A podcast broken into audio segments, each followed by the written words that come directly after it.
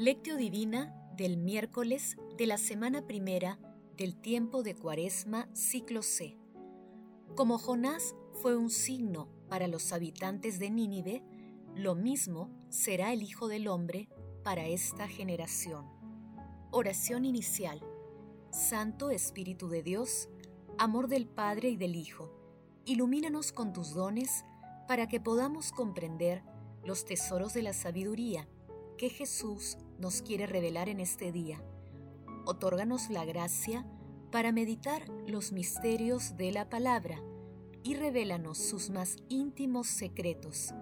Madre Santísima, intercede ante la Santísima Trinidad por nuestra petición. Ave María Purísima, sin pecado concebida. Paso 1. Lectura. Lectura del Santo Evangelio según San Lucas capítulo 11 versículos del 29 al 32. En aquel tiempo, la gente se apiñaba alrededor de Jesús y él se puso a decirles, Esta generación es una generación perversa. Pide un signo, pero no se le dará más signo que el signo de Jonás. Como Jonás fue un signo para los habitantes de Nínive, lo mismo será el Hijo del Hombre para esta generación. Cuando sean juzgados los hombres de esta generación, la reina del sur se levantará y hará que los condenen, porque ella vino desde los confines de la tierra para escuchar la sabiduría de Salomón, y aquí hay uno que es más que Salomón.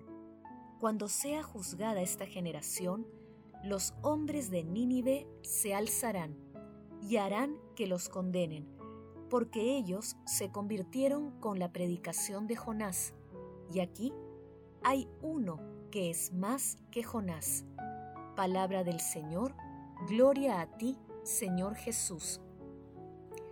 El pasaje evangélico de hoy denominado la señal de Jonás también se ubica en Mateo capítulo 12, versículos del 38 al 41 en este texto, Jesús responde ásperamente a quienes lo siguen solo por sus signos, milagros y curiosidad, indicando que la única señal que recibirán será la de Jonás.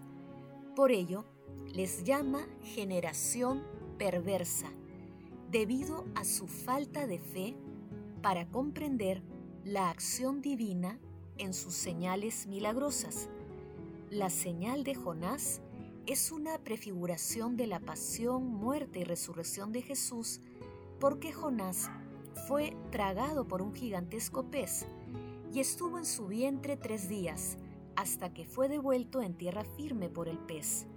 Después el Señor le dijo a Jonás que se dirija a Nínive para avisar que la ciudad sería destruida en cuarenta días si no se convertían en este tiempo los ninivitas se arrepintieron de su mala vida y el Señor dio marcha atrás con la destrucción de la ciudad.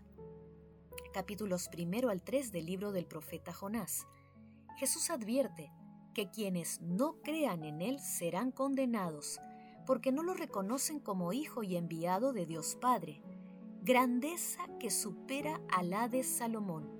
Dijo también que, si esta generación no se arrepiente, será condenada en el juicio final por los niditas, que sí volvieron a los caminos del Señor. Esta lectura de Cuaresma nos plantea la urgencia de la conversión ante los signos que Dios nos da de sí mismo, a cada instante y por toda la eternidad. No esperemos gestos solemnes para demostrar nuestra fidelidad a Dios Hagámoslo en la humildad y simpleza de la vida cotidiana. Paso 2. Meditación. Queridos hermanos, ¿cuál es el mensaje que Jesús nos transmite a través de su palabra? Hoy Jesús nos exhorta a buscarlo y a encontrarlo a través de la fe y con humildad. Muchas veces queremos ver señales extraordinarias que nos saquen de dudas y despejen nuestras oscuridades en todo lo que se refiere a Dios. Esto ocurre porque nos falta fe para comprender los signos y milagros que Él realiza también en la actualidad, en nuestras vidas y a cada instante. La ausencia de fe obstaculiza la luz y claridad que la palabra brinda a la humanidad. Entonces muchas personas se rodean de falsos profetas que aparentemente brindan signos novedosos mediante corrientes filosóficas e ideologías consideradas modernas, así como a través de religiones y sectas disfrazadas de espiritualidad oriental. Toda esta situación conduce a relativizar los valores cristianos y abre las puertas a la maldad del rey de la mentira. Pero el Evangelio es claro. Nuestro Señor Jesucristo nos dio los mandamientos del amor, nos enseñó a orar y nos mostró los fundamentos del discipulado y del seguimiento cristiano. Nos mostró que la contemplación es inversamente proporcional a los afanes de la mente que buscan controlar la vida humana. Ayudemos pues a los hermanos que están extraviados a encontrar la claridad cristiana y luchemos sin desmayo para mejorar nuestra vida espiritual. La fe debe ser el fundamento para creer sin ver. Hermanos, meditando el pasaje evangélico de hoy, respondamos, ¿mi fe se sustenta en señales o en la palabra de nuestro Señor Jesucristo? ¿Cómo reaccionamos ante los falsos profetas de la actualidad que promueven filosofías, ideologías y prácticas religiosas contrarias a la palabra de Dios? Que las respuestas a estas preguntas nos ayuden a comprender los signos de la presencia de la Santísima Trinidad en medio de nosotros. Jesús, María y José nos aman. Paso 3. Oración. Mira complacido, Señor, el fervor de tu pueblo, que desea entregarse a ti con una vida santa, y a los que dominan su cuerpo con la penitencia, transfórmalos interiormente mediante el fruto de las buenas obras.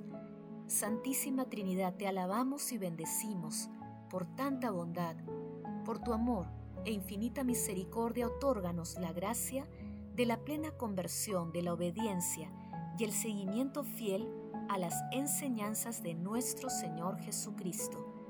Santo Espíritu de Dios, otórganos tus dones y mora en nuestro corazón. Dios, que nuestra oración llegue hasta ti, Señor, hasta tu santo templo, Santísima Trinidad. A ti gloria y alabanza por los siglos. Amén. Padre eterno, Abba, por la pasión, muerte y resurrección de nuestro Señor Jesucristo, ten misericordia de todos los difuntos de todo tiempo y lugar, así como de las personas agonizantes. Madre Santísima, bendita tú, elegida desde siempre, para ser santa e irreprochable ante el Señor, por el amor, intercede ante la Santísima Trinidad por nuestras peticiones. Amén. Paso 4. Contemplación y acción. Contemplemos al Señor con un escrito de San Agustín. Bienaventurados los limpios de corazón porque ellos verán a Dios. ¿Y cómo se purifican si no es por la fe? Conforme dice San Pedro en los Hechos de los Apóstoles, purifiquen con la fe sus corazones. Luego por la fe se purifican nuestros corazones para que puedan ser capaces de conseguir la visión. Ahora caminamos por la fe, no por la visión según dice el apóstol. Mientras vivimos en el cuerpo, peregrinamos hacia el Señor. ¿Y qué significa peregrinamos? Caminamos, dice, por la fe, no por la visión. Luego, quien camina y peregrina por la fe, aún no se halla en la patria, pero ya está en el camino. Sin embargo, el que no cree, no está en la patria ni en el camino. Caminemos hallándonos en el camino, puesto que el Rey de la patria es nuestro Señor Jesucristo. En ella es verdad. Aquí camino. ¿A dónde vamos? A la verdad. ¿Por dónde vamos? Por Cristo. Si permanecemos en la fe conoceremos la verdad y la verdad nos hará libre. La verdad es inmortal. La verdad es inmutable y la verdad es la palabra, de la cual se dijo, en el principio existía el verbo, la palabra, y el verbo estaba en Dios, y el verbo o la palabra era Dios.